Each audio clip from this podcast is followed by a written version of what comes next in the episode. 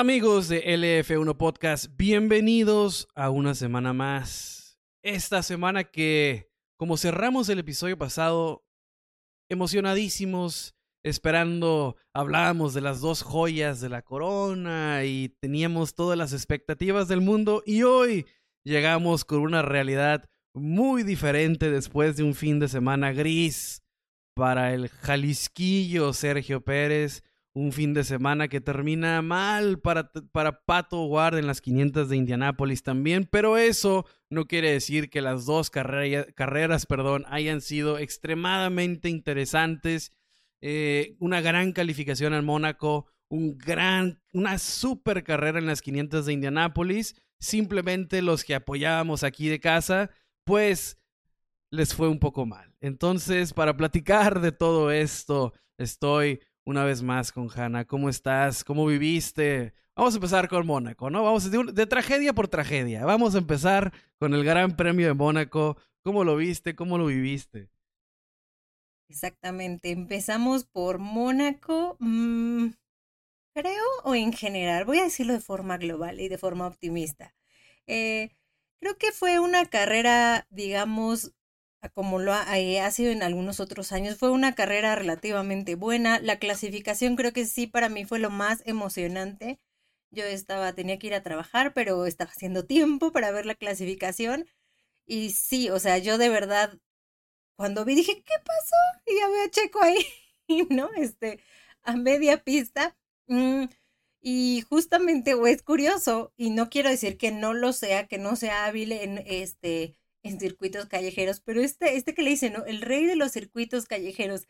Y de repente, boom, te traiciona esto en una, este, en una clasificación en el primer, y lo pronto es que fue en el primer momento, porque a lo mejor si hubieras pasado a Q2 o Q3, es bueno, ya ni modo, ¿no? Pero creo que fue el peor momento y en la peor, una de las peores carreras en la que te puede suceder esto, porque Mónaco ya lo vimos y ya lo platicaremos. O sea, una vez que estás atrás, es muy difícil que salgas de ahí.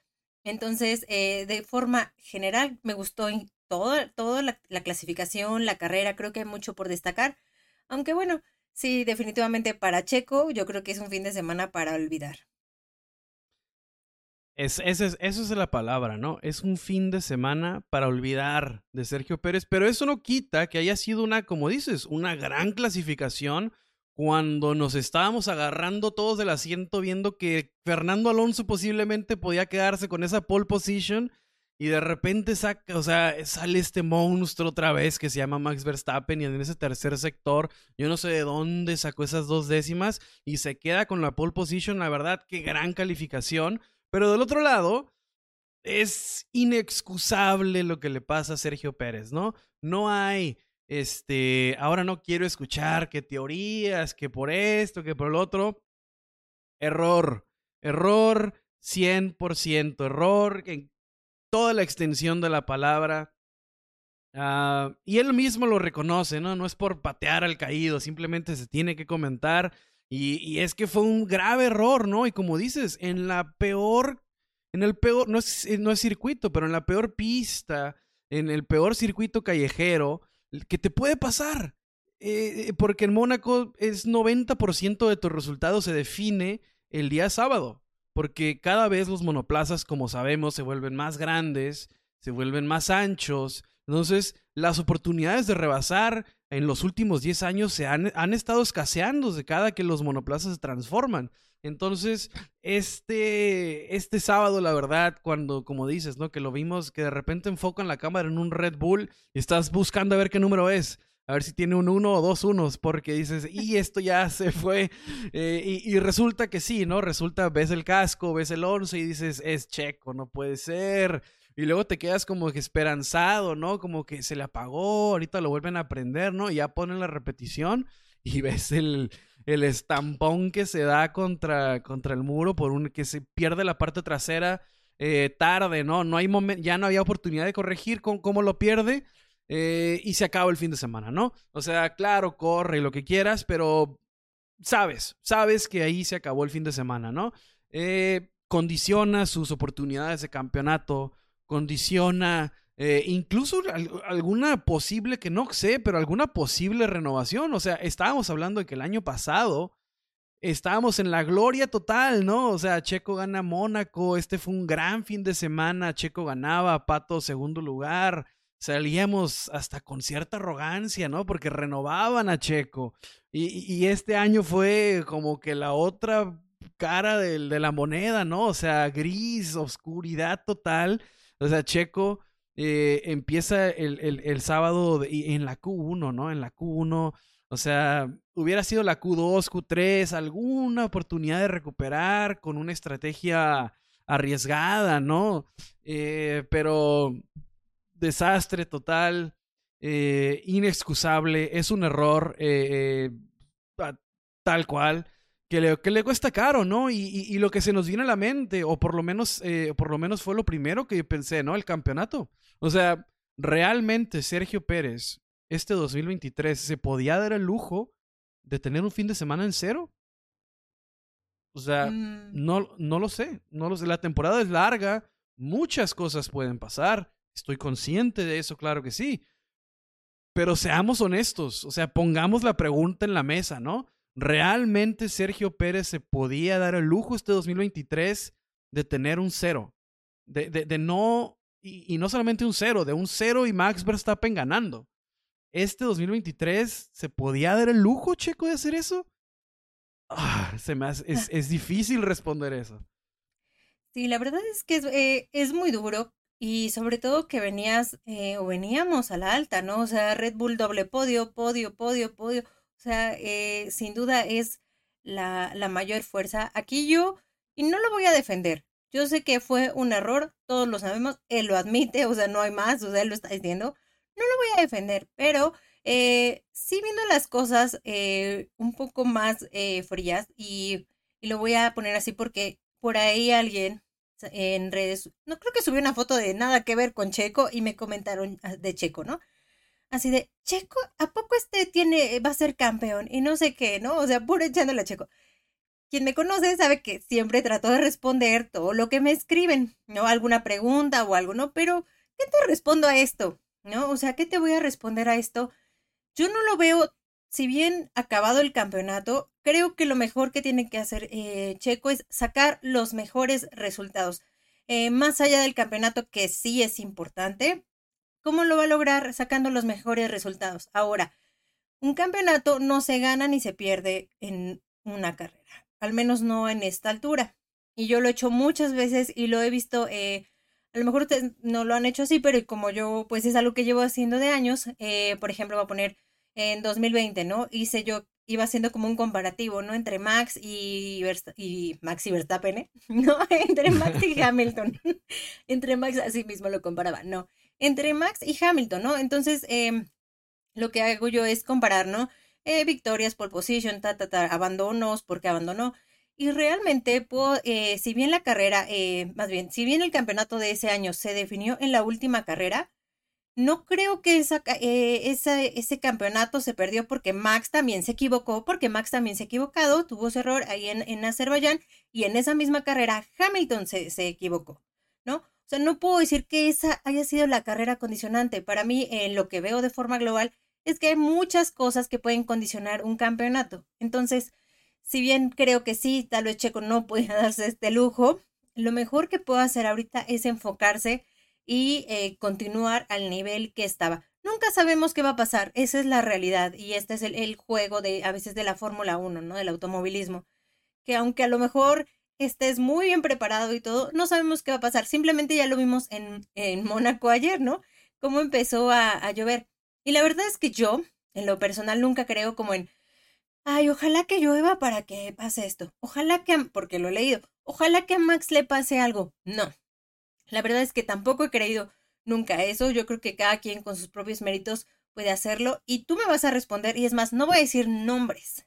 No voy a decir nombres para que ustedes en casa o en donde estén escuchándonos lo piensen.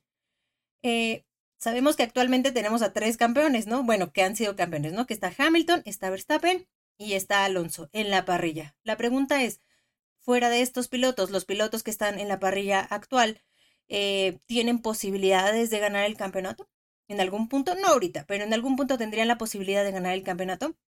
Claro que sí, y seguramente mientras yo lo dije vinieron algunos nombres a su mente, porque hay pilotos buenos, hay pilotos con mucho potencial, entonces decir que, que un piloto no, no va a ser campeón nunca o no tiene manera de campeón, yo creo que es, es eh, algo muy duro, ¿no? Que, que podemos decir eh, a Checo, yo creo que ya bastante duro es vivirlo, y lo mejor, como decimos, lo mejor que él puede hacer, pues es seguir sacando provecho. Menos mal que no fue un fin de semana de carrera en sprint. Tampoco son tantos puntos. O sea, realmente no supera los 40 puntos. Son 39, ¿no? Si, mal, si no me equivoco, son 39 la diferencia que tienen ahorita. Tampoco son tantos. O sea, realmente a esta altura todavía no es tanto. Que cada punto eh, es importante y cada punto cuenta y hasta el de vuelta rápida, definitivamente. Pero eh, a esta altura, pues lo mejor que podemos hacer nosotros es mantener un poco la cabeza fría y no ponernos en contra de todo Checo, porque tampoco ha hecho un gran trabajo y a lo mejor de Pato vamos a hablar. Creo que ambos han hecho un buen trabajo y eso es de reconocerse. Sí, exactamente, ¿no? O sea, la temporada es larga, todo puede pasar. Eh, digo, Ocon puede volver a tener algún, alguna clasificación extraordinaria como la que tuvo este fin de semana y puede cometer alguna locura, ¿no? O sea, cosas así pueden pasar. Eh, Checo podría volver, ¿no? Ya ves cómo ese volveremos más fuertes, ¿no? Ah, claro que sí. A mí lo que me preocupa de todo esto, y tengo que ser honesto, no, no, no sé si estoy siendo a lo mejor muy pesimista, no sé. Pero es como, por ejemplo, ahorita que mencionabas la comparativa de Hamilton contra Verstappen y que no se, no se definió eh, la, la, la, temporada completa por lo de Silverstone o por lo de, lo de Monza o por lo de Bakú, ¿no? Fueron un conjunto de, de, variables que terminamos en Abu Dhabi en esa barbarie de carrera, ¿no? Pero algo que no, algo que es diferente este año, o, que era diferente en, en, el 2021, es que tenías a Mercedes y todo su poderío compitiendo contra Red Bull y todo su poderío. Entonces, este año es diferente. Este año la competencia es interna. Este año sabemos que hay un, Max Verstappen que a la hora de la hora va a recibir el trato preferencial en cuestión de, por ejemplo, hacia dónde va dirigido la evolución del monoplaza. La competencia para Checo, incluso para mí, es más difícil que lo que batalló Hamilton, porque Hamilton tenía a todo el equipo atrás de él, a toda la fuerza de Mercedes enfocada 100% en el que se pusiera en la, situación ideal para ganar ese campeonato. Al final Checo interviene en ese 2021, ¿no? Y, ayuda a Max de cierta manera. Eh, Bottas nunca estuvo para ayudar a, Hamilton, ¿no? A ver, así como Checo detuvo a Max, Bottas a lo mejor haber pudo haber hecho algo en contra de Max Verstappen, pero nunca estuvo ahí. Entonces, fíjate la, dificultad de lo que fue ese, campeonato, aunque la gente no, no le gusta aceptarlo, ¿no? que, estaba en Mercedes y como quieras, oye, no, no, no son canicas, ¿no? Es, es, muy difícil. Y yo lo veo todavía más difícil para Checo. Eso es a lo que voy. Porque, porque Checo está en el mismo equipo que, que, el, que el contendiente. Entonces, es, es eh, por, eso, por eso me hice esa pregunta, ¿no? ¿Realmente Checo podía darse el lujo de, de, de, de, de no, de, no, de no tener puntos un fin de semana, ¿no? Porque en Australia ya tuvo una, ya tambaleó una vez, ¿no? Quedó en quinto lugar, pero se recuperó bien y, queda, y, y, estaba cerca hasta cierto punto, ¿no? Estaba muy cerca, ¿no? Hasta, cierto punto, ¿no? Estaba muy cerca. Eh, ahora, como dices, 39 puntos no es una cantidad exorbitante de puntos, pero hay que ser sinceros, hay que hablar crudamente. Si la temporada sigue como vamos hasta ahorita, o como pinta más bien, digamos que Checo Pérez consigue muchos segundos lugares y unas tres, tres, cuatro victorias. No le alcanzaría. No. No le alcanzaría. Entonces, por eso, mi, mi, mi, mi temor, ¿no? Por desde entonces, porque tiene que Checo, una, ponerse las pilas y no volver a. No, mira, no sé si pueda tener este cero, pero lo que sí estoy seguro es que no puede tener otro. Uno más y se acaba. O sea, un fin de semana. Un fin de semana más como el de Mónaco y se acaba el campeonato. Entonces, y, y, nada de que, de, que, oh, pues a Checo lo pusieron a desarrollar el monoplaza, pues sí, porque ya no estás compitiendo por el campeonato. Entonces, no puede volver a tener un, fin de semana como este, en definitiva, pero matemáticamente Checo sigue en la pelea. Y esa es la realidad, ¿no? Eh, 39, vamos a redondear, 40 puntos se pueden, se pueden conseguir en tres victorias y un mal fin de semana para Max. O sea, tampoco es lo más, no, no, sé, no sé si la palabra es difícil, pero es lo, no es como que una misión sumamente irregular, ¿no? Algo le puede pasar en la lluvia, puede pasar otro Bakú, claro que sí, pero si las cosas, digamos, siguen su curso sin, sin, sin, este, sin ninguna anomalía, se acaba de complicar muchísimo, muchísimo, y, y es que ya era complicadísimo empezando.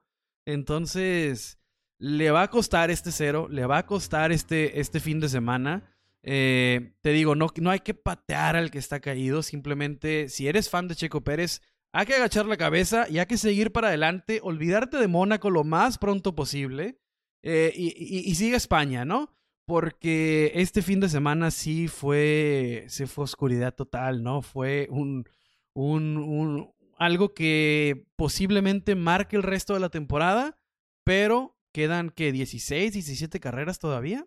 Entonces, muchas cosas pueden pasar, ¿no? O sea, estamos hablando de que tanto Max puede cometer un error como el Honda puede fallar, como algún otro piloto se puede volver loco y arruinarle una carrera a Max Verstappen, ¿no? Estamos viendo, por ejemplo, Alonso es muy respetuoso, ¿no? Pero se puede colar por ahí con un con un Gasly, con un Ocon, con un Stroll que le vaya bien un fin de semana, porque las herramientas las tiene Stroll para estar por ahí. Algo así podría pasar. Ah, pero lo que es cierto para mí es que sí se acaba de... Si ya era difícil, se acaba de complicar muchísimo más. Y aquí, bueno, eh, ¿cuál sería el primer objetivo? ¿Uno, ser campeón o asegurar el subcampeonato?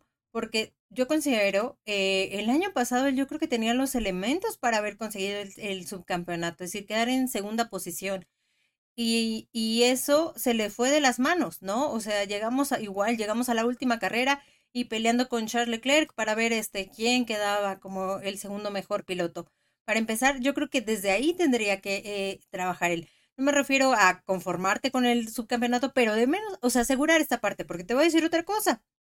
Fernando Alonso ya está, está ahí, este, como dice, cada vez eh, está caminando, está dando más pasitos, ya está en segundo o sea, yo creo que no tarda, o sea, yo sí pienso que este es el año en el que él puede tener esta, esta victoria tan soñada y tan, tan polémica y que todos esperamos. Y en el campeonato no tengo ahorita exactamente los datos, pero no está tan lejos. Y también Alonso lo dijo. O sea, a mí no se me olvida el campeonato. De hecho, a ver, aquí está. Checo tiene 105 y Alonso 93 puntos. O sea, de hecho, la diferencia entre ellos es prácticamente menor.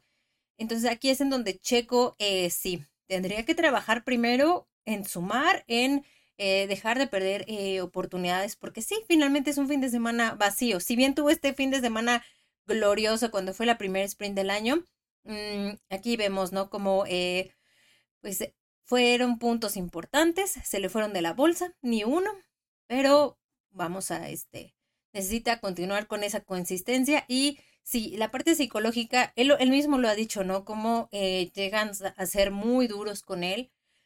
Todos, ¿no? O sea, la prensa, eh, la gente, em, su mismo equipo. Entonces, creo que eso es mantener la cabeza fría, ya pasó. De hecho, el año pasado, donde le fue mal, justamente fue en Canadá. Este, se viene Canadá, entonces, bueno, esperemos que eh, es un circuito diferente, esperemos que pues vaya mejorando todo esto. Y sí, ¿no? Ah, eso que dices de la prensa, yo creo que Checo ya tiene callo en eso, ¿no? Checo debuta en 2011 y yo creo que en 2012 ya lo estaba sacando la prensa europea. Ya estaba buscándole reemplazo desde aquel 2011 y si no es que a la mitad del 2000, desde aquel 2012 y si no es que a la mitad del 2011. Entonces yo creo que el trabajo mental que tiene Checo hacia ese tipo de comentarios, yo creo que ya, ya, debe de tener, ¿no? Yo confío en que ya tiene bastante callo en hacer a un lado esas, esa negatividad innecesaria y enfocarse 100% en lo que sigue porque lo que acaba de pasar en Mónaco tiene que, a veces dicen que cuando no se gana se aprende. Eh, yo creo que no hay nada que aprender aquí. Yo creo que simplemente hay que borrar esto de tu memoria. No existe el 28 de mayo de 2023. Y vámonos a la que sigue, porque, o sea, si algo hay que aprender de esto, ¿qué sería, no? O sea. Yo sí tengo una cosa. ¿Qué? Por favor, ilústrame. Eh, analizando toda la carrera y van a decir, ay, esto sí. Eh, obviamente cuando está la carrera y empieza la parte de lluvia, eh, montan intermedios y a Checo le montan los de full wet, que son estos neumáticos que no requieren, ya lo hemos platicado, que no requieren calentamiento. Prácticamente solamente que fue el Magnussen, él y no sé, no recuerdo si alguien más tuvo ese mismo neumático. Ahorita lo checamos, pero para mí yo creo que se los pusieron o lo volvieron a parar y se los colocaron pues un poco para hacer un test con estos neumáticos, ¿no? O sea, era la oportunidad, pues vamos a probarlo, eh, ya de todos es una carrera perdida, ya no había más. Eh, entonces, bueno, pues para mí creo que Red Bull pudo haber obtenido algún, eh, si bien fueron pocos, alguna cantidad de datos sobre este tipo de neumáticos que en algún punto pues pueden ser información que otros equipos no han adquirido. Entonces, eso es lo que yo creo que pudieron haber aprendido. Y la verdad es que no hizo una mala carrera, pero, o sea, ¿de dónde salías? O sea, estás con Stroll, por ahí un adelantamiento doble, ¿no? Que hicieron este con Stroll. O sea, nada más, pero no avanzaba, no avanzaba. Eh, como decíamos, a lo mejor esperábamos un poco de mejor resultado, al menos zona de puntos, pero Mónaco es difícil. Y aquí está otro tema, ¿no? O sea, es una carrera donde los adelantamientos prácticamente son muy pocos o casi nulos. Entonces, si, si tú no clasificas bien, te arriesgas mucho más a que, a que sea más difícil la carrera. Y lo fue, porque por más que avanzaba, regresaba, ¿no? Y regresaba y regresaba. Luego al final, ¿no? Con Russell ahí tuvo un contacto. O sea, no, no, no había este forma, la verdad es que... de Russell. No, no había forma. Entonces, pues sí, solamente esto puedo pensar que Red Bull aprendió de los neumáticos. Eh, Red Bull sacó, sí, al final Checo ya estaba sacando información para Red Bull, ¿no? O sea, no tenía mucho sentido eh, competitivo el haberlo hecho entrar por full wets, ¿no? Fue simplemente, a ver, tenemos esto nuevo, esta carrera ya se fue al carajo, vamos a sacar información necesaria, ¿no? Igual en un Japón, en un Bélgica, ya tenemos más datos que el resto, ¿no? Y gracias al monoplaza este. Ah, eh, un gran fin de semana para Checo. En, a mis ojos hubiera sido un octavo, a lo mucho, a lo mucho, octavo, noveno lugar. Hubiera sido un gran fin de semana porque el Mónaco es muy difícil. Hubiera implicado hacer más de 10 rebases. O sea, imagínate en Mónaco hacer esa cantidad de rebases y la mayoría hubiera tenido que ser por medio de la estrategia. Porque al inicio, o sea, si se fijaron, inicia la carrera, Checo inicia con medios, que ahí fue algo que yo no entendí muy bien si vas a iniciar con neumáticos suave para adelantar lo más que se pueda en el arranque, ¿por qué no le pones soft si de todas maneras iba a entrar a la siguiente vuelta? Eh, algo como lo que hizo Angry Joe, que de hecho estaba delante de él y adelantó más gente. Al final se hace un desorden. Ah, pero digo, era la, era la única estrategia. Era la única estrategia que yo creo que le pudo haber funcionado. Porque hemos, lo hemos platicado y lo has platicado tú, Hanna, muchas veces, ¿no? Lo que duran esos duros es, es una infinidad de vueltas, entonces de ahí pudo haber recuperado algo checo al final. Y si se le hubieran estado muriendo los neumáticos como si le estaban muriendo el año pasado, de todas maneras es muy difícil que lo pasen. Hubiera eh, tenido eh, la oportunidad de recuperar eh, X cantidad de lugares y tal vez, ¿no? Hacer la gran carrera, que para mí la gran carrera hubiera sido octavo, noveno, zona de puntos, ¿no? Porque ya, ya es lo suficientemente complicado en Mónaco hacer un rebase. Deja tú ocho, nueve rebases, ¿no? Entonces, entonces digo, ahí, está, ¿no? Ese es el, el, el, error, el, el, el, mal fin de semana, desgraciadamente, que tuvo Sergio Pérez. Pero hubo, hubo luz, ¿no? En Mónaco fue una gran calificación.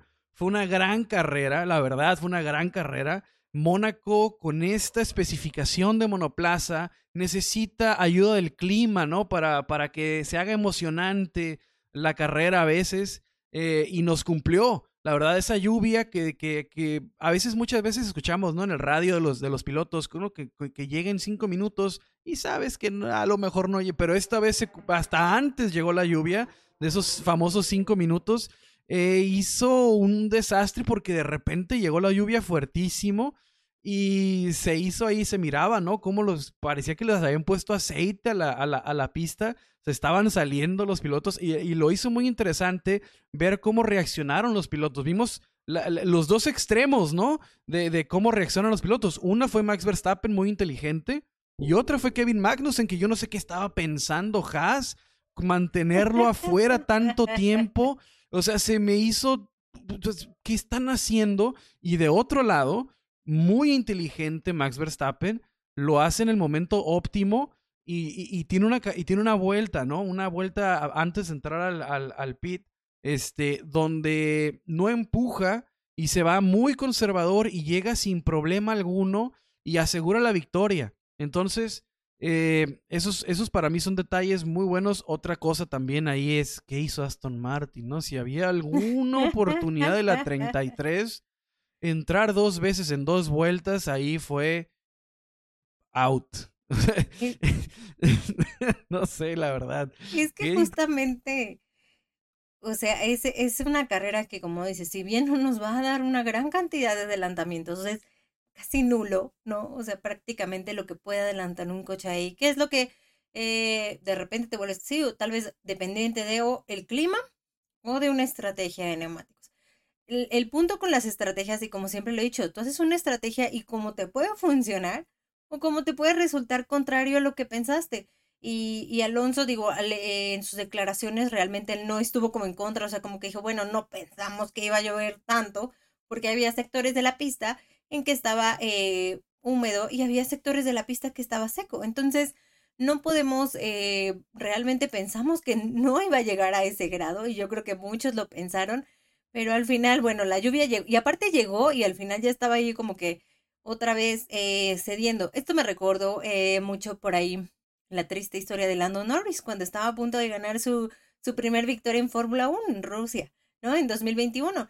Y empieza a llover y, y él no, o sea, él no quiere salir porque quiere, este, no quiere entrar, perdón, porque sentía que se le iba la carrera de las manos, que de todo modo se le fue la carrera de las manos pero pudo haber pasado, o sea, sí, es que sí puede suceder, no controlamos el clima, que en algún punto sí, la lluvia no fuera tan fuerte y a lo mejor hubiera tenido este, la oportunidad de esto, ¿no? Entonces, es lo mismo, realmente no sabemos qué, este, qué puede funcionar. Y aquí es en donde voy a señalar algo. ¿Qué pasa con Mónaco? Eh, decíamos, los autos de Fórmula 1 son ya en volumen muy grandes casi tenemos 5 metros de largo y tenemos 2 metros de ancho, o sea, 2 puntos y algo de ancho. Eh, es, son autos muy grandes. Y aquí es entonces donde yo voy a hacer como la, la conversión, así como le, les platica Jorge, de, indicar qué pasó en Fórmula E. Y me, yo sé que hay mucha gente que no le gusta Fórmula E y dice, ay, está aburrido, no hacen ruido, la, la, la. Como Jorge que acaba de levantar la mano. Pero yo te voy a decir una cosa eh, hubo eh, 110 y algo adelantamientos en la carrera de Mónaco y tiene poquito. O sea, eso tiene, eh, creo que tiene dos, hace poco, vamos a ponerlo, apenas corrieron en Mónaco, ¿no? Entonces, eh, y la diferencia en Fórmula E o lo que yo veo es, ahí no estás dependiendo de una estrategia de neumáticos.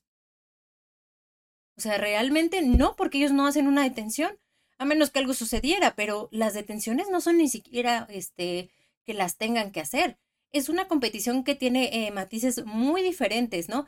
Que aquí prácticamente dependes mucho de, la estrategia, pero directamente del auto con el monoplaza, cómo gestionas tu energía. Y la Fórmula 1, en este caso, eh, dependes eh, justamente, no tienes que hacer la parada o estás dependiendo del clima y todo esto. Y, y esto no pasó en la Fórmula E, en la carrera este, de Mónaco, y hubo adelantamientos y hubo acción. Entonces yo sé que a veces no les gusta esta categoría, pero de repente sí podemos ver hacia otros lados y decir, ¿por qué aquí sí? Aquí entonces es donde yo analizaba. La Fórmula E es parte del futuro. Nos guste o no, es parte del futuro. Como las carreras estas virtuales, digo, yo, yo no soy muy experta en eso, pero es parte del futuro. Entonces, eh, la Fórmula 1 aquí no es, eh, no voy a eh, descartarla, pero más bien la pregunta es, no es que tal vez, no es que Mónaco tal vez sea una pista aburrida, porque Fórmula E nos puede mostrar que puede dar eh, carreras interesantes. Más bien es la Fórmula 1 actual está para circuitos como Mónaco. Ahí es en donde eh, podría señalar más a la Fórmula 1 que incluso a, a, un trazado. Simplemente es porque ya está siendo insuficiente. No pasa, o sea, no hay forma, no hay forma de que los adelantaran. Entonces ahí sí. Pero sí, fue una carrera muy buena, la verdad. Terminaron como empezaron. Al final, este, subieron eh, al podio con, la verdad me da gusto. Me dio mucho gusto por Alpine. Creo que, bueno, vemos un destello de luz, pero varios brillaron. Digo, McLaren ahí estuvo al final de los puntos, pero logró algo. Y aunque tú dices que no comprendes qué estaba pasando con Kevin Magnussen, yo creo que eso estaba haciendo el equipo, como jugando con esto, a ver, vamos a seguir, cambia neumáticos, prueba los otros, igual, como jugándosela, porque en alguna de esas te puede resultar, y ya les pasó cuando Kevin Magnussen se quedó con la pole position en Brasil, ¿no? Entonces, no lo sé, creo que por ahí andaba haciendo algo así, este, Haas. Estaba demasiado, ya estaba yo, el punto en el que estaba lloviendo ya era de, ya había pasado eh, el atrevimiento. A lo que sí, o sea, entiendo perfectamente lo que me estás diciendo, y creo que les ha funcionado no solamente con, con, con, Magnussen, les ha funcionado, incluso les funcionó con Grosjean en el pasado, donde sacaban estas estrategias locas de quedarte, ¿no? Porque no había otra manera para ellos de conseguir puntos. No son extraños a, intentar algo así, pero la pista ya estaba en el punto de que mm, no, no, no era, así, la verdad. Eh, por eso me extrañó demasiado, ¿no? Estaban viendo cómo se salían, se, eh, se, estaban, yendo, se estaban yendo derecho todos. Eh, no entendí, la verdad. y sigo sin entender lo que, lo que intenté, porque al final de cuentas, la realidad es que Magnussen terminó en el lento, terminó en el muro y, tuvo que dar reversa y regresar. Entonces, obviamente fue la apuesta equivocada y es por eso que no comprendía yo que hacía tanto tiempo afuera. En, lo que mencionas de la Fórmula E, lo he tratado de consumir, te lo juro que he tratado de consumir la categoría. Algo le falta, pero sí tengo que admitir que aerodinámicamente van en el camino acertado. Aerodinámicamente van en el camino correcto. E, el formato, los circuitos, no, hoy me es muy difícil. La Indy a mí me convenció instantáneamente. Se me hizo increíble la IndyCar. La Fórmula E he tenido que digerirla un poco más porque no, no, no, no lo sé, no, no, no, no me da lo que necesito, eh, pero no quiere decir que no esté atento a lo que están haciendo y aerodinámicamente creo que van en el camino correctísimo, porque hacen los monoplazas más chicos, ¿qué es lo que debes de hacer? Son más rápidos y más chicos y creo que en ese sentido la Fórmula E va en el camino totalmente acertado. Y es donde la Fórmula 1 creo que va en el camino equivocado estar haciendo los, monoplazas más y más y más y más grandes, estás... O sea, ya ni siquiera Mónaco, claro, en Mónaco es el ejemplo más grande, ¿no? De que, de que vas en el camino incorrecto. Pero hay otros circuitos, ¿no? Que cada vez estos monoplazas los te privas de un espectáculo mayor porque cada vez son más grandes, son más pesados. Entonces, creo que si algo debe tomar la Fórmula la Fórmula 1 de la Fórmula E es el aspecto aerodinámico. Ya se habla de aerodinámica activa, ¿no? Que puede ayudar a reducir este, eh, características que, que, lo hacen grande un monoplaza por, por, por situaciones de, de, de, seguridad, de cómo tiene que frenar. La aerodinámica activa te puede ayudar a hacerlo más chico y con este, no son alerones, pues se les dice como flaps, que suben y bajan conforme el, la computadora va leyendo el viento.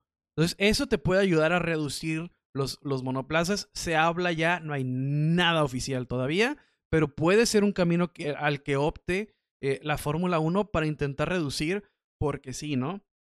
Son unos tanques ahorita esos monoplazas.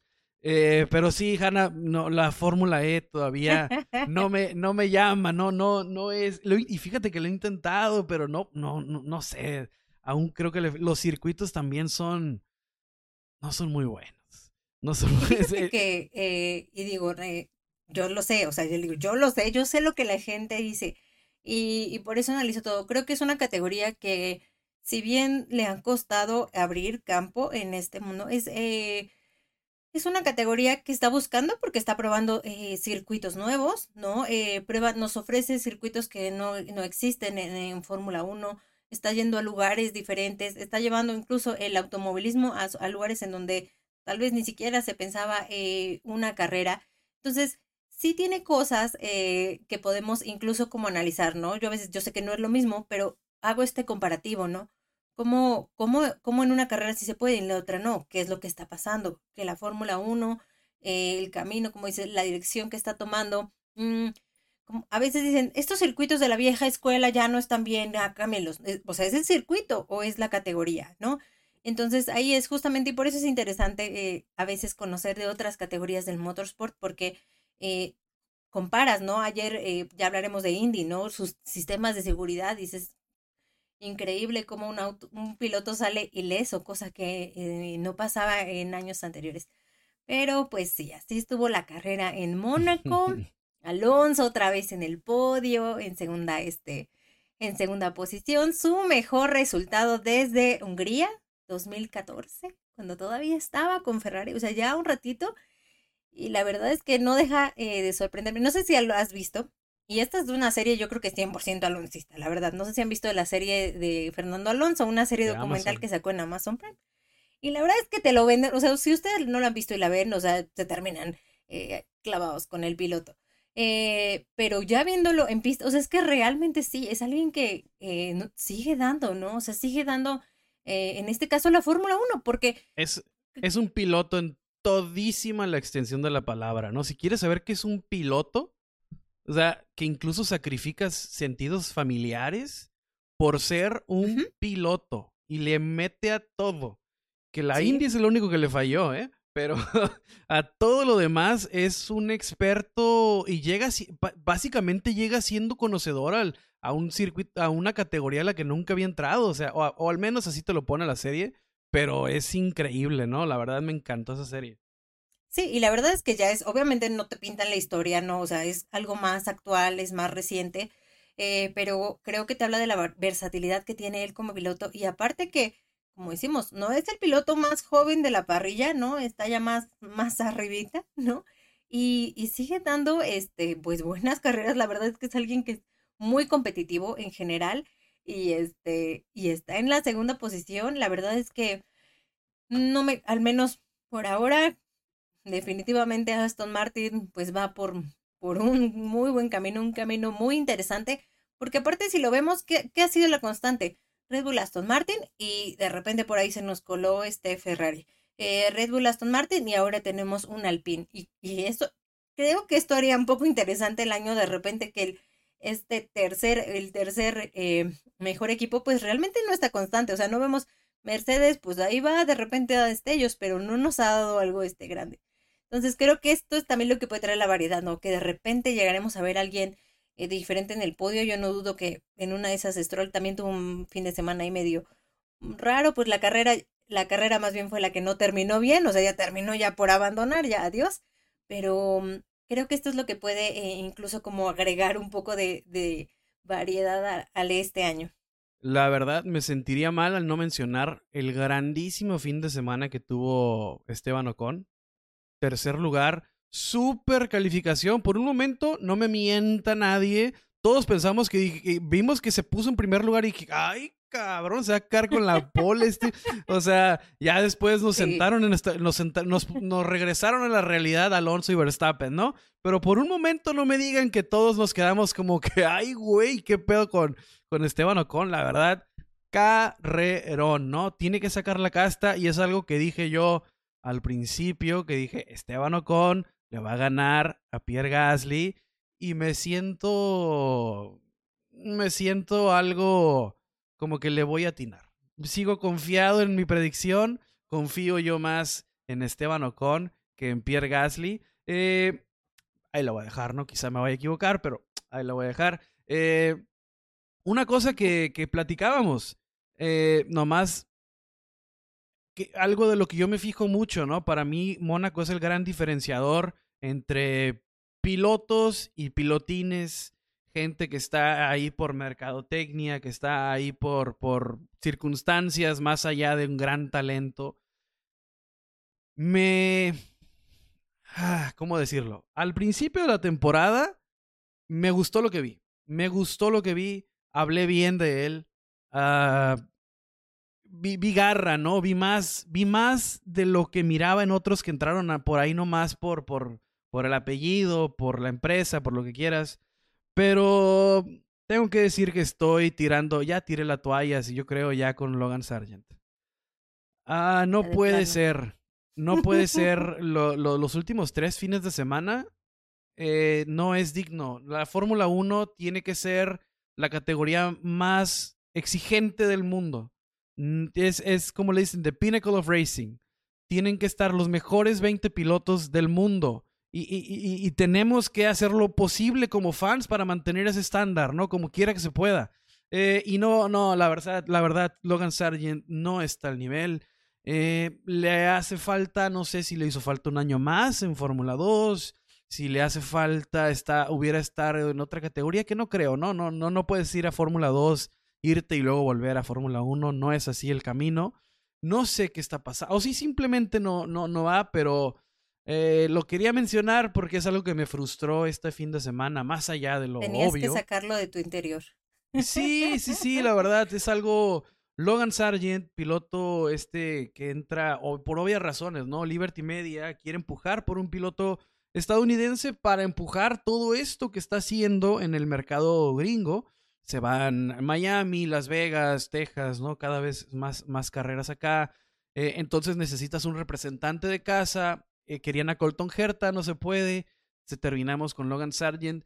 Y repito, ¿no? Al principio me gustó, me gustó la garra, me gustó cómo, cómo corrió. Pero estas últimas tres carreras, la verdad, eh, no está al nivel. No está al nivel.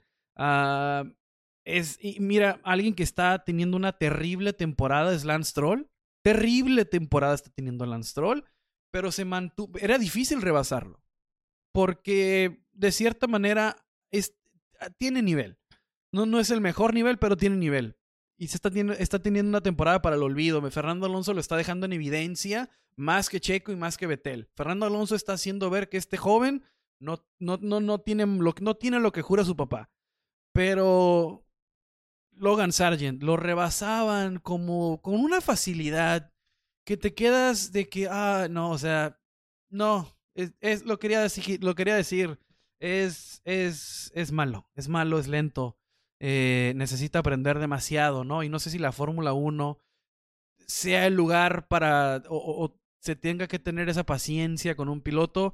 Mencionaba el episodio pasado también, no dije, uy, Mick Schumacher por, por Logan Sargent, no, por favor. Ah, me retracto, me retracto, tráiganme a Mick Schumacher, lo prefiero que Logan Sargent. Regresen a la Tiffy. No tampoco. Oye, tampoco. Pero aquí, a mí, desde que dijeron, desde que dijeron que eh, Logan Sargent iba a estar en Williams, a mí me brincó y voy a decir por qué. Porque eh, Capital, en algún momento que son los, los nuevos dueños, ellos decían, nosotros no necesitamos ya un piloto de pago, o sea, ¿no? Que, que en algún punto fue la Tiffy, ¿no? No necesitamos un piloto de pago, nosotros queremos ya eh, un piloto eh, con experiencia y de repente vienes y me pones a Sargent. O sea, dices, em, o sea, ¿dónde está tu palabra? Probablemente sí, se dieron a otro tipo de presiones, a otro tipo de movimientos, pero eh, en definitiva, pues a la dirección que quiere ir el equipo necesitas eh, a pilotos con más experiencia que te, que te saquen un poco de repente ese colmillo, como tú le dices, a lo mejor Kevin Magnussen yo creo que hizo todo en esta carrera, ¿no? Pero es alguien que, em, que tiene, finalmente no es un mal piloto, ¿no? Eh, sabe de repente arriesgarse, la riega, sí, pero se arriesga, ¿no? Y aquí, pues sí, traes a un piloto, eh, déjale edad, o sea, la, la experiencia, el callo, la, la, mm, esta, esta habilidad que otros llegan a tener, ¿no? Que no te dejo pasar tan rápido. Entonces, la verdad, a mí sí me sorprendió. Y aparte que finalmente Albon es un piloto que si bien no está en el mejor equipo, realmente ha estado creciendo. Igual quedó fuera de los puntos, ¿no? pero sí es un piloto del que yo lo noto que ha crecido, incluso eh, noto como un progreso en comparación de cuando estaba con Red Bull y dirás, bueno, pero estaba en Red Bull, sí, o sea, pero como piloto tiene buenos movimientos, ha hecho buenas carreras, eh, digo, es alguien a que podemos decir que ha madurado. Entonces, sí, si el camino de Williams era dar un paso hacia adelante, entonces, ¿por qué hace la misma estrategia de tener un piloto, pues prácticamente sin experiencia? Por eso decimos, bueno, la Tiffy, por lo menos hubiera sido una, una temporada más para la Tiffy. ¿no? Que también, o sea, no es alguien que haya dejado grandes cosas a la Fórmula 1 más que una definición del campeonato, ¿verdad? Pero este, y, a veces justamente eh, lo querían por eso, ¿no? Pero sí, No lo sé, vamos. Yo digo que hay que darle otra oportunidad. Estoy, hoy estoy de amable con Sargent. Ah, claro, claro, o sea, se la van a dar porque últimamente está ahí por obvias razones, ¿no? Yo lo que yo, yo, yo lo que siento es como traición. Porque yo lo, yo vi algo que definitivamente no está ahí. Eh, pero ojalá me, me, me, me calle y, tenga, tenga buenas actuaciones en lo que resta de la temporada. Pero Mónaco nos dio a entender, o es algo que yo me fijo mucho en Mónaco, que te falta mucho. Porque para, para, para ser competitivo en Mónaco necesitas ser esa clase de piloto, ¿no? Necesitas ser especial. Eh, no pudo hacerlo Mazepin porque por obvias razones, Mazepin no es especial, no pudo, Latifi jamás hizo nada interesante por lo mismo. Y ahora, o sea, ve, la calificación de, de, Alex Albon, ¿no? una buena calificación, ¿no? Está en un Williams, ¿qué más? O sea, para donde... 13 perfectísimo, ¿no? Hacer una vuelta rápida, competitiva en, e, en Mónaco demuestra que por qué estás ahí. Lo de Logan Sargent es, es tristísimo, la verdad. Uh, espero que me, que, me, que me calle, espero que por el bien de la Fórmula 1, eh, por, por, por el mismo mercado estadounidense que a nosotros nos conviene, ¿no? Que la Fórmula 1 esté tan cerca, espero la verdad que mejore, pero sí quedó en evidencia que, que, que viene mal. Ah, que quedó en evidencia como está quedando en evidencia, repito, Lance Stroll, ¿no? Terrible fin de semana. Hablamos mucho del mal fin de semana de Checo por obvias razones, por el por lo que implica lo de Checo, por la magnitud en cuestiones del campeonato, porque es el de casa, porque es la, la, la mayor competencia que hay ahorita, pero lo de Lance Stroll es horrible, horrible también. ¿Cómo puede ser que Fernando Alonso esté compitiendo por ganar y tú estés en el clasifica 14, Uh, termina. 14, ter sí, clasifica 14 y. Y, y termina fuera. Uh -huh. eh, terrible la temporada que está teniendo Lance Stroll. Eh, desgraciadamente, este joven tiene contrato vitalicio en Fórmula 1. Cuando el papá se canse de lanzar billetes es cuando se va. Eh, entonces no habrá quien lo saque, ¿no? Pero su talento está quedando en evidencia. Y te voy a decir algo, y ya lo hemos visto, o sea, que realmente aunque no es tu mejor año, creo que sí al menos eh, Alonso lo ha empujado un poquito a dar un ligero paso, y un ligero paso porque también no es, no es como que el último piloto de la parrilla debe estar entre los primeros 10 en cuanto a puntos, no quiere decir que sea el mejor, pero creo que al menos ha tenido un poco de motivación, por eso te digo, a mí no me sorprendería que de repente nos aparezca ahí el, en el podio, ¿no? La verdad, y qué bueno, yo dije otro nombre, ¿no? En los rookies, entonces ya mejor no voy a hablar de esto. Ya lo hablamos del capítulo pasado. Yo dije otro nombre si ustedes escucharon nuestro episodio de predicciones. Ya lo, lo, analizaremos, pero lo que sí estoy segura y sí me acuerdo es que por alguien, por un equipo que yo apostaba, era por Alpine. Entonces me, me agrada que, que empieza ya a haber un destello. Me preocupa a veces un poco McLaren, ¿no? Que si bien estuvo en zona de puntos, a la vez fue como yo lo pensaba, así estuvieron en la carrera, ¿no? Porque ni siquiera te lo, no había como que los enfocaran, como que algún, por ahí hubo algo, pero no, realmente no hicieron tampoco algo que llamara incluso la atención de, de las cámaras, ¿no? Con quien de repente tuvo mucho foco fue Carlos Sainz y sus quejas, otro desesperado y, y dando trombos a media carrera, ¿no? Este, que tampoco fue un gran fin de semana, eh, no el peor, pero tampoco no fue un gran fin de semana para, para Ferrari, un, pero... Un fin de semana muy Ferrari, ¿no? Muy Ferrari. Es lo, así lo, lo podemos resumir. Porque con el error de Leclerc, eh, la gente que no le avisa que viene Norris atrás, uh, en la carrera, eh, eh, Sainz viene pensando en una estrategia ofensiva, el, el pitbox viene pensando en una estrategia defensiva porque estaban más preocupados por Hamilton, uh -huh. Sainz estaba más preocupado por quién tenía enfrente eh, se me va, se me olvida Russell este, tenía... bueno es que al principio tenía Ocon. Ocon sí. Ajá, Sainz venía sí. pensando en Ocon eh, su pit venía pensando en Hamilton eh, Ferrari a final de cuentas eh, no no no se ponen de acuerdo no entre ellos o sea se supone que tiene que haber una sinergia total. Tiene todo el mundo que estar en el mismo camino y vas a lograr el mejor resultado posible pero pues si tú vas pensando en una tu compañero va pensando en otra, tu jefe tiene otra idea, ahí Ferrari, Ferrari haciendo un Ferrari. Al final de cuentas el resultado no es tan desastroso, pero ellos mismos se ponen el pie. Entonces, Ah, pero vamos a cambiarnos de categoría, Hanna. Vamos a cambiarnos de categoría. Vamos a hablar. Vamos a llorar otra vez. Vamos a llorar. de las 500, de las 500 millas de Indianápolis, esta mítica carrera, esta súper, súper, súper domingo, ¿no? Que inició, la verdad, qué carrerón, ¿no? O sea, yo sé que mucha gente nos estuvo mandando mensajes, la verdad me disculpo porque no me pedían cómo ver, cómo ver, y, las únicas opciones reales para que les podía dar como Star Plus, eh, la misma aplicación de la IndyCar. Eh, más allá de eso, pues sí es difícil, ¿no? Porque en México y en Latinoamérica esas realmente son las dos opciones, ¿no? Que tenemos. Eh, pero anímense.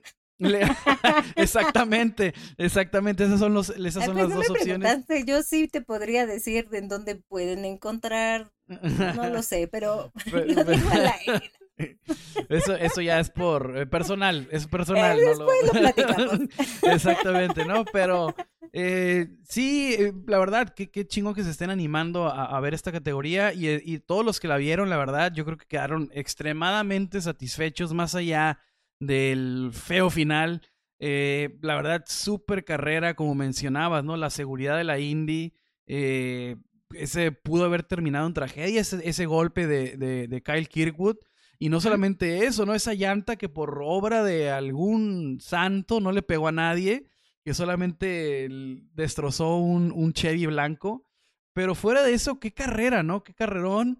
Ah, desgraciadamente, Patricio Ward eh, no, no las termina.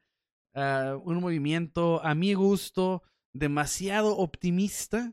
Uh, las 500 millas de Indianápolis se definen eh, al, eh, eh, al, mero final, al mero final, las tres, cuatro, cinco últimas vueltas, ahí está. Y, ni siquiera quieres, y lo dijo el mismo Joseph Newgarden, en la penúltima vuelta quieres estar en segundo lugar. Entonces, porque se van a estar, y lo vieron, ¿no? Lo vieron, o sea, cómo se pasaban al principio, cómo se pasaban entre, entre BK y Palou, BK y Palou pasaban, porque así es la naturaleza de, de, de manejar en un óvalo. Entonces, eh, no sé, ah, la garra de Pato es envidiable, ¿no? Es un pilotazo. Eh, eh, ah, y tienes que ser así de envidioso y loco y siempre querer ir por todo. Pero creo que esta vez fue muy optimista. Muy optimista. Ese espacio no lo voy a comparar, ni mucho menos, ¿no? Pero es como cuando Cena se estrella con, con, con Pros. Es un espacio que siempre iba a desaparecer. Entonces fuiste muy optimista en ese y terminaste fuera. Y fíjate que McLaren, ya que yo les decía, o sea, no iba mal, porque también Félix Rosenquist iba haciendo una buena carrera, que también llegó un punto en el que la pelea era entre Pato y Félix. Y la verdad, yo sé que él no hubiera sido compasivo con Pato, ¿no? O sea, yo creo que si él, claro, y quien, si tienes la oportunidad de ganar una carrera tan importante, no le vas a dejar por tu compañero, o sea, definitivo. Lamentablemente, pues es justamente el que se ve involucrado en este incidente y pues adiós, carrera, se le va todo pero no estaba haciendo tampoco eh, una carrera mala. La verdad es que es muy emocionante estas 200 vueltas. Eh, finalmente nos tienen ahí, ¿no? Al borde, este, viendo todo. El final fue completamente eh, inesperado. Y sí, hablando esto de, la seguridad, sí, justamente, si no lo vieron por ahí, este, no sé si lo compartiste, lo pusiste. Yo sí, sí, no puedes ponerlo. El, incidente de Cal Kirwood, ¿no? O sea, peguen las barreras y se desliza, pues prácticamente lo que es el, el ancho de la pista eh, boca abajo. Incluso está increíble esta parte de la cámara que tiene en el casco porque se ve como va rozando el piso. Jamás toca eh, realmente nada, como alguna vez lo vimos con, con ¿no? Cuando tuvo su incidente, que de hecho hasta el casco quedó aplastado. Aquí la verdad es que fue lo mejor que pudo haber pasado que el neumático de Cal saliera volando y salió por allá al, al estacionamiento, eh, pero pues justamente había demasiada gente. O sea, yo creo que esto le fue bien porque pudo haber sido algo este fatal. Terminó en una historia feliz porque a la señora que le pegaron en su carro, luego la metieron este ya este al circuito y andaba ahí con los pilotos y andaba muy feliz, besando los, los ladrillos. Entonces, fue un final feliz, pero creo que definitivamente pudo haber pasado algo más grave, ¿no? En general. Pero muy emocionante, lamentable por Pato, se le va otra vez. Y creo que es eso, es esa parte de, de ya se me fue una, se me fue otra, y otra vez se te va, y, y pues esperar hasta el otro año. Pero no todo fue tan triste. ¿O sí? No, no, no, y es que ya, ya, me, ya me acabo de enterar que tu gallo, que uno de tus favoritos es Joseph Newgarden, que terminó ganando de una manera cardíaca, la verdad, qué final. Eh, qué o sea, hay muchas cosas, ¿no? Que el automovilismo en general le podría aprender a la IndyCar y es cómo manejan este sistema, incluso de las banderas, ¿no? Eh, creo que habría que revisar mejor el reglamento, pero lo maneja creo que, creo que finaliza bien, sacan la bandera roja cuando se tenía que sacar y, y, y, la, y la, la que con, una, con unas dos vueltas, que al final es una, eh, termina de manera increíble. Entonces, ah, Sí, se le escapa porque estaba ahí Marcus Ericsson, que Marcus Ericsson fue el que tuvo que ver con lo de Pato. Pato pues quería ahí pelearlo otra vez, Marcus Ericsson obviamente pues no se le iba a dejar tan fácil y Marcus Ericsson eh, está adelantado por Joseph Newgarden. Eh, la, la, diferencia creo que fue mínima entre ambos, 0.9, o sea, fue menos de un segundo. 0.927. Menos de un segundo. Y la verdad, sí es cierto, sí tienes razón. Eh, creo que yo, y esto es historia corta, rápida, el año pasado la verdad es que para mí Joseph Newgarden era el que merecía el campeonato. Y esto porque igual el año pasado estuve llevando todas las previas y todos los resultados de indicar entonces sabía cómo iban, sabían cuántas carreras iban, habían ganado, eh, sabía la, que New Garden tenía más victorias que eh, Will Power. O sea, para mí en cuanto a pilotaje, no en cuanto, yo no es como me cae bien o me cae mal, no, sino en cuanto a pilotaje, para mí era quien lo merecía, ¿no? Y al final, cuando no gana el campeonato, claro que sí fue un poco frustrante. Este año la verdad es que estaba así como un poco reservada porque tampoco es que haya tenido un inicio de temporada muy bueno. Incluso la carrera eh, comenzó en 17, o sea, dense cuenta cómo estamos hablando de Fórmula 1, que si sales en 17 ya estás en el hoyo, y él salió aquí en 17 y bueno, se le dio eh, la victoria. Él ya es campeón de IndyCar, ha tenido dos campeonatos, 2017, 2019, pero no se le había dado esta, esta carrera tan importante y, y bueno, lo logró, la verdad es que sí, sí me da este bastante gusto. Justamente aquí, eh, no sé si vieron este trofeo, este trofeo grandote que tiene unas, se ve como unas caras, si lo han visto, si lo has visto. Así es, ¿no? Me dice que sí. Eh, difícil, difícil de, de no identificar, ¿no? Es súper, este, cara, sabes que es el de las 500. Ajá, y este es el trofeo World Warner. Eh, este trofeo lo que tiene, si ustedes lo ven de cerca, pues tiene esculpidas las caras de, de los ganadores. cuando se hizo, hace muchos años, ya tiene prácticamente ese trofeo, tiene una historia de casi 800, 800 años, ¿eh? 87, perdón, 87 años. Y cuando se mandó a hacer, tenía un valor de 10 mil dólares, nada más. Actualmente su valor es de, de más de 3.5 millones de dólares. E incluso la base, porque está, eh, digamos que está el trofeo y está la base. Eh, la base, esta se agregó después, eh, se agregó en 1987 porque ya no cabían los, las caritas, ¿no? Entonces, aproximadamente con esto de la base que le agregaron, técnicamente tendría que, eh, tendrían que entrar todos los pilotos hasta 2034. Y completo, eh, este eh, trofeo pesa 49.8 kilogramos. O sea, es este, obviamente es un trofeo, como dices, histórico, muy importante. De hecho, existen las réplicas, pero el original, esto es justamente historia más el premio económico que justamente se llevan este, los pilotos. En este caso eh, es 3.6, ¿no? Bueno, ya muy más así a detalle es 3.6, porque eh, 3.1 eh, fue lo que se llevó eh, millones de dólares, claro, no pesos. Este 3.1 se llevó Ericsson el año pasado. Este eh, Joseph Newgarden es el premio más alto, 3.6 millones, claro Ojo, esto no se lo queda todo él. Hay cosas, eh, finalmente es un porcentaje, hay, elementos de contrato que obviamente no se quedan todo, pero bueno, eh, sí, finalmente se lleva este premio. Y yo creo que el hecho de que en su carrera, porque no es un piloto joven, es un piloto que ha logrado mucho en IndyCar, eh, pues se le da esto. Y otra, pues la, la despedida, ¿no? De Tony Canan también, que también ha sido campeón de IndyCar y, y se despide muy, muy emotivo. De hecho, estaba creo que en la previa, ¿no? Hasta un poco como llorando, llorando, fue como muy emotivo. En la conferencia, al final, ya ves que estábamos ahí presentes, Tony Canan básicamente nos dio a entender que quizá pueda regresar. Estaba platicando y dijo que habló con Zach Brown al final de, las 500 y no, no se les haga extraño que el señor anuncie que no se va. E, e, e, eso fue una de las preguntas que le hicieron y este, admitió que quizá no sea la última vez que lo miremos en, la, en la IndyCar.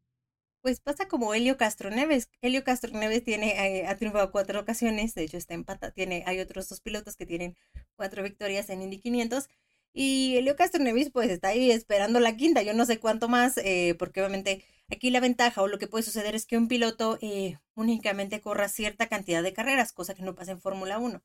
Entonces, por eso es que vemos pilotos que únicamente hacen las 500 millas de, de Indianápolis. Entonces, pues no lo sé, pues seguramente eh, puede regresar. Por eso es que no dudo que en algún punto de la vida Fernando Alonso lo vuelva a intentar.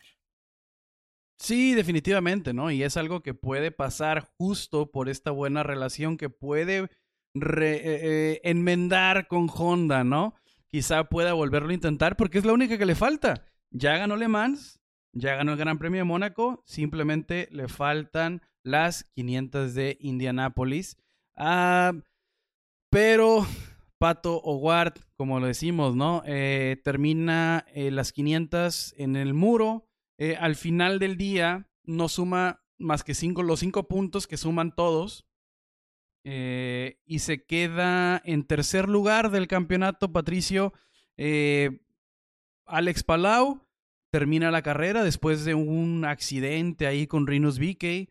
Ah, parecía que se acababa todo, pero con cabeza mucho más fría, admitió, yo creo que no iba a ganar y se dedicó a ganar la mayor cantidad de puntos posible Palou y al final pues le sale, ¿no? Entonces termina con 219 puntos. El que queda en segundo lugar es Marcus Ericsson, que está en segundo lugar del campeonato ahora, 199, eh, y al que desplazó fue al que no sumó que es Patricio Howard, que está en tercer lugar con 185 puntos. En, en cuarto lugar creo que está New Garden, muy cerca de muy cerca de Pato. Entonces, ay, canijo, este Pato Howard tiene que agarrar la onda. Eh, entiendo la, las ganas de ganar, ¿no? El mismo New Garden lo decía al final. Lo decía, aquí vienes a ganar o ganar. O sea, tercero, cuarto, segundo, quinto es un mal resultado para Indianápolis, ¿no? A Indianápolis vienes a ganar. Entiendo esa actitud. Eh, eh, puede ser la base de todo el éxito que ha tenido New Garden, ¿no? Pero Pato Ward tiene muchas cosas en qué pensar. Eh, te digo, ah, al final quedaban 10 vueltas. no sé si es muy arriesgado ese movimiento. Creo que había. era obvio. No, no, no creo. Sé que al final iban a haber más oportunidades para Pato.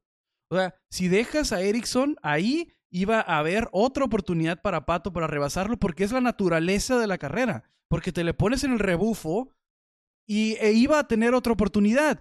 Quizá esa oportunidad iba a permitir que New Garden se fuera y por eso dijo, tiene que ser ahorita o nunca para alcanzar a los dos. Entonces, ah, es difícil, es difícil criticar desde, desde ah, no sé, para mí sigue Es fácil criticar. Es, eh, es fácil, es fácil, es fácil decir. Eh, eh, creo yo que es un movimiento bastante optimista. Creo que iba a haber una oportunidad más clara si de, en una vuelta o dos iba a haber una oportunidad más clara. ¿Por qué lo digo? Porque tenía neumáticos más frescos, eran más nuevos, venía, acababa de entrar, entró y fue el safety car de Rosenquist. Tenía más combustible para empujar más tiempo de lo que pudo haber empujado New Garden. Por eso digo, por eso estoy seguro de que iba a haber otras oportunidades para pasar, porque de los del top 3 era el piloto con las mejores condiciones, era el que tenía mejores neumáticos y era el que tenía más gasolina. Entonces, ah, creo que eso le, le faltó pensar en eso quizá. Al final termina en el muro. Ah, maldita sea por Pato, la verdad, todos estábamos con él, todos queríamos, por eso duele más, ¿no? Porque sabías que estaba ahí, la, la miramos por unos por unas dos, tres vueltas. Eh, termina en el muro, eh, al final termina enojado con, con, con, con Marcus Ericsson. Eh, puede o no tener la razón, Pato, si lo sacan o no. Ah, dice que a la siguiente se lleva con él, que fue, que fue, muy, que fue muy caballeroso, dice. Pero entonces ahí es donde, donde, no, no, donde no, hay, no, no, no hay congruencia ¿no? conmigo, porque dice, vas por todas, voy para ganar, voy por todo y, y aquí se viene a ganar o ganar. Perfecto. Entonces, ¿por qué fuiste caballeroso con Erickson? O sea, si vas por todas, ve por todas, cabrón. O sea, hazlo, no sé. Eh, no, no, no, no, no va conmigo, ¿no? A lo mejor estamos acostumbrados a los Max Verstappen, a los Fernando Alonso, que cuando van por todo, van por todo y si te sacan, te sacan. Y lo vimos con el lo vimos cómo sacaba eh, Hamilton a, Max, vimos cómo se le trepó Max a Hamilton, hemos visto el You always leave a space, ¿no? Entre Vettel y Alonso. O sea, estamos acostumbrados a que en, en, acá se, se, juegan todas y quizá le faltó esa maldad a Pato para finalizar con un movimiento que era muy difícil. Ni modo. Fue una gran carrera. Estuvimos a punto. Eh, en, en, Mónaco sabíamos con Checo que ya estaba acabado todo desde el inicio. Todo perdido. Eh, sí, en, en, las 500 nos, eh, nos sostuvimos hasta el final. Terminó mal. Me da muchísimo gusto, igual que a ti, por Joseph Garden. Es un tipazo. Te conté, una, te conté antes de empezar una anécdota donde tuve la fortuna de, de saludarlo. Es un, es un tipazo, Joseph Newgarden. Es un tipazo, la verdad. O, o, quizás sea la, la Erickson, la verdad. Es, es muy amable. Te saluda. Es, es, es muy ameno. Eh, ni se diga de Pato, ¿no? Pato es un súper tipo. Eh, entonces no tengo nada. Mucha gente le empieza a tirar a Marcus Erickson, ya ves, ¿no? Eh, yo no, no, la verdad no. Creo que es la naturaleza del automovilismo. Así como Pato se fue por todas, Ericsson defendió por todas. Entonces, cuando apuestas, el otro también la va a jugar. Y, claro, Ericsson creo, Ericsson creo que es un piloto, eh, digo, en comparación de, sus compañeros de equipo, creo que es como uno de los que a veces es como más discreto, ¿no? Incluso eh, seguramente lo recuerdan en Fórmula 1, pues no fue como eh, tan brillante, pero aquí digo, ha tenido sus momentos destacados, ya ha ganado Indy 500, ¿qué más podemos decir? Siempre, eh, en comparación con sus compañeros de equipo, creo que se me hace un piloto muy discreto. A veces hasta me cuestiono por qué está ahí, ¿no? Pero eh, lo vemos, ¿no? O sea, lo vemos y estamos, lo vemos peleando al final y no se la regaló a Pato, porque no se le iba a regalar. O sea, definitivamente, y aquí, eh, pues en este caso el que no le funcionó fue justamente a Pato, pero Erickson también estaba pues bastante molesto, ¿no? ¿Cómo se te fue? Y aparte hubiera estado interesante, ¿no? Una, una segunda Indy 500 consecutiva. Se le fue de las manos y por nada, pero así es esto, una carrera, la verdad, emocionante. O sea, definitivamente no hay más. nos regaló una gran, gran carrera y tenemos que esperar a otro año, al otro año y creo que vale la pena. Creo que mientras más, eh, más veo, ¿no? Mientras más veo Indy 500, creo que más me enamoro, porque es, eh, es muy emocionante. Y volvemos a lo mismo que hemos dicho siempre. Importante ver otras categorías, darte cuenta cómo es la, la cosa por allá fuera de la Fórmula 1. Exactamente, ¿no? La IndyCar cada vez los... Y, y, y los, los leo, la verdad. Todos los mensajes que me mandan ustedes saben que los leo y, me da gusto, ¿no? Que más y más de ustedes se animen a, ver esta categoría porque es muy, muy entretenida y la verdad tiene grandes carreras, grandes circuitos como este. Y eh, no, hablando de circuitos, rápidamente, la IndyCar va a Detroit eh, la semana que viene. La IndyCar no, el 4 de junio también, igual que, que el que vamos a hablar ahorita, que es España, pero rápidamente, ¿no? A las o una de la tarde, centro de México, va a ser la carrera eh, de la IndyCar en Detroit. Eh, si encuentro alguna opción para poderla ver, no lo duden en preguntar. pero ya saben, eh, Star Plus o 400 pesos te cuesta la temporada completa. Muchos me preguntaron, wow, 400 pesos al mes caro. No, 400 pesos la aplicación de IndyCar, la temporada completa. Entonces, no es, no, no, no, no representa tampoco, no es caro comparado con la Fórmula 1, se me hace súper accesible. Entonces, esa es otra manera de ver la IndyCar. Pero, Hanna, vámonos rápidamente con la previa del Gran Premio de España. Esta pista que sufre cambios, eh, se quita la última chicana. Mm, entonces, cualquier récord del pasado, pues obviamente va a quedar obsoleto porque pues al quitarle estas dos curvas, obviamente los tiempos van a ser mucho más rápidos. Y quedaron, eh, hicieron una ampliación en la escapatoria de la primera curva, que queda hasta de 70 metros.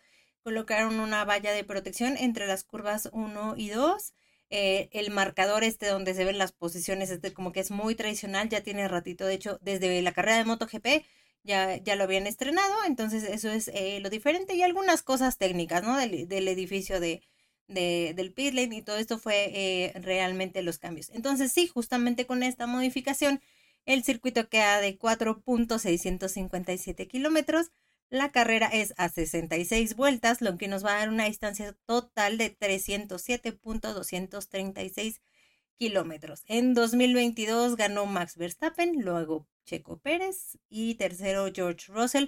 Leclerc se llevó la pole, una de las múltiples pole de, 2022 que no se concretó. Y pues creo que es un circuito, eh, digamos, tradicional a la Fórmula 1, creo que le gusta. Incluso Mercedes, eh, si bien tenía un paquete como nuevo para Mónaco, no pudo probar eh, grandes cosas. Entonces esperan que justamente aquí en, en España puedan como sacar un poquito más de datos y más provecho a estas actualizaciones que han incluido. Y de hecho, España anteriormente estaba diferente en el calendario y España era el primer circuito donde mirábamos los avances de estos, era, el, era el circuito donde llegaban todos los equipos con, con las actualizaciones con todo lo recopilado al inicio de la temporada. Entonces, yo creo que esta vez, con lo que pasó en Mónaco y con la cancelación del Gran Premio de la Emilia Romagna, se le regresa el papel porque ahorita es donde vamos a ver eh, la verdadera... Eh, si es que hay avance, ¿no? Por ejemplo, quien admitió derrota, lo pasamos de largo, eh, quien admitió derrota en su diseño fue Mercedes y vimos que traen pontones.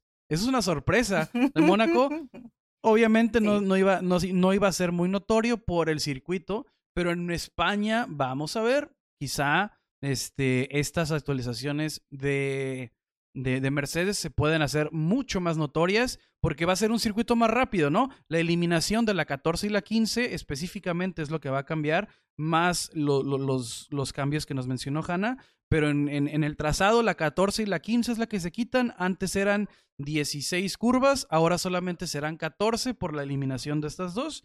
Entonces los tiempos van a ser mucho más rápidos. Eh, y quizá España, no sé, ah, nos ha regalado intensas carreras y nos ha regalado unas aburridas. Medianas, eh, exacto. Entonces, yo creo que este es el este es el cambio adecuado dadas las características ahorita que estábamos hablando, ¿no? Hace rato de los nuevos monoplazas, pues ocupamos que sea más movido, ¿no? Que no frenen y aceleren tanto porque son muy pesados y de aquí que agarran velocidad para alcanzar a rebasar, pues quita mucha emoción. Entonces, el mantener continua la velocidad creo que puede ayudar para esa recta que espero, por favor, la FIA no recorte la zona de DRS. Entonces, eh, puede ser que se den más rebases, que haya más cambios y que el Gran Premio de España sea mucho más emocionante. Ah, y es, y, te voy a hacer la pregunta, la pregunta obligada, ya va a ser de aquí hasta que suceda, ya la voy a hacer. Fernando Alonso es eh, uno de los pilotos locales, el otro es Carlos Sainz, llega a la 33 en España. Eh, seguiremos, seguiremos esperanzados hasta el final. Eh, ¿Te acuerdas de aquel Valencia 2012? Nadie le daba un peso por Alonso y terminó, porque tuvo una mala calificación y terminó ganando. Creo que ahora con una buena calificación y cómo se crece este piloto en, con su público, no nos extraña una 33. Sigo confiado. Eh, no le beneficiaría a Checo mucho la 33, pero eh, eso te pasa por güey. Estamos esperando, estamos esperando la 33. Eh, horarios aquí para mí serían las 6 de la mañana, centro del país 7 de la mañana, ese es el domingo de la carrera. para mí sería 7 de la mañana, con, centro del país, 8 de la mañana la calificación. Entonces eso sería el día sábado. Las prácticas para mí sí están descomunales los horarios. 4 y, 4 y 3 y media de la mañana, ¿no? La práctica 3 y la práctica 1.